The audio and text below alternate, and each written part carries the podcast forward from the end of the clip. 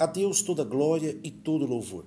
A Bíblia nos ensina, na carta de Hebreus, capítulo 10, versículo 25: Não deixemos de congregar-nos, como é costume de alguns. Antes, façamos admoestações e tanto mais quanto vedes que o dia se aproxima.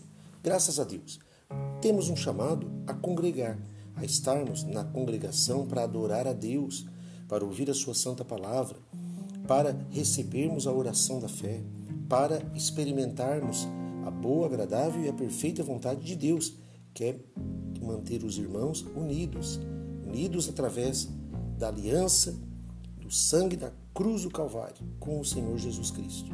O Senhor é o nosso Deus, o Senhor é o bom pastor que deu a vida por suas ovelhas. Quem são as ovelhas? Aqueles que ouviram a palavra de Deus, receberam por amor, com fé e então estão fazendo parte do novo pacto, pacto da graça de Deus.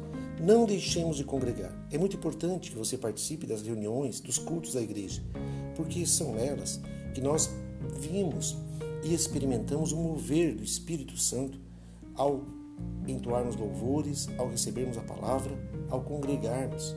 Nesse momento, nós estamos experimentando um pouco mais de tudo aquilo que o Senhor tem reservado para seus filhos, que é a importância da unidade da fé, a importância de, da fraternidade, a importância de experimentarmos nesta terra aquilo que o Deus Todo-Poderoso, Criador, nos entregou para vivermos nossa porção aqui e para testemunharmos do seu amor, da sua grandeza, da sua glória.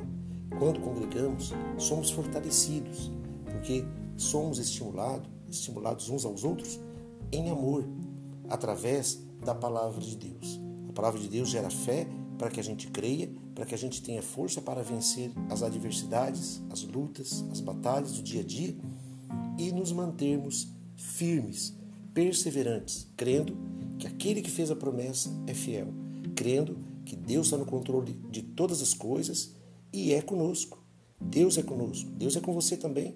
Então, não deixe de congregar, participe das reuniões, dos cultos da igreja e envolva-se na fé. Não se deixe levar pelas emoções, mas use a fé, use a razão, use a palavra de Deus em seu favor. Quando você ouve pratica, se esforça em aplicar essa palavra, Deus está agindo em seu favor. Deus abençoe você, em nome de Jesus.